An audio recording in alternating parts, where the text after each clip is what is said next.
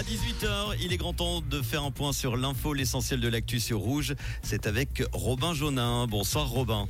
Bonsoir Manu, bonsoir à tous. Le CHUV cède l'EMS de la Rosière, située à Gimel, à la fondation Belle Saison.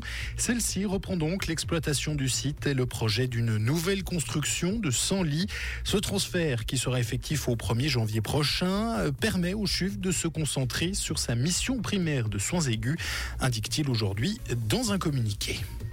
Le canton de Genève limite la température de ses bâtiments à 20 degrés cet hiver, une mesure déjà en vigueur l'an dernier et qui doit permettre de réaliser des économies d'énergie, a expliqué le Conseil d'État genevois aujourd'hui. Tous les bâtiments administratifs de l'État sont concernés par cette limitation, à l'exception des hôpitaux et des EMS. Zurich et Bâle ont décrété des interdictions de manifester en raison de la situation sécuritaire tendue suite à la guerre au Proche-Orient. Bâle interdit même toute manifestation en général.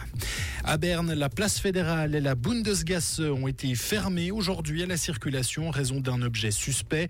L'aile ouest du palais fédéral et le centre des médias situé non loin ont dû être évacués.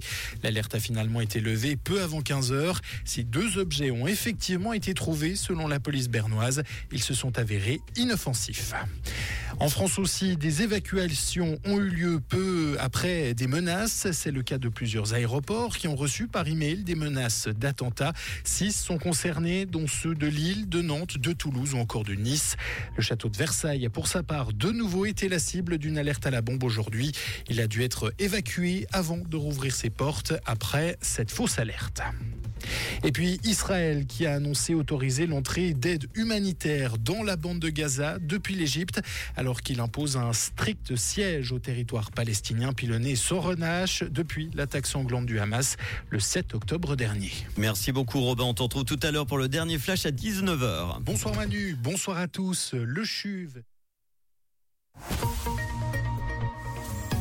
On fait un point sur euh, l'actu, sur la météo maintenant, avec un ciel changeant cette fin d'après-midi, début de soirée, de nombreux passages nuageux, avec des éclaircies surtout autour du Léman et du Valais. Il fait entre 15 à 17 degrés à Hermance, Buchillon, Lutry, Vitebeuf et Grandcourt, jusqu'à 18 en Valais et à Sion, avec une tendance au fun.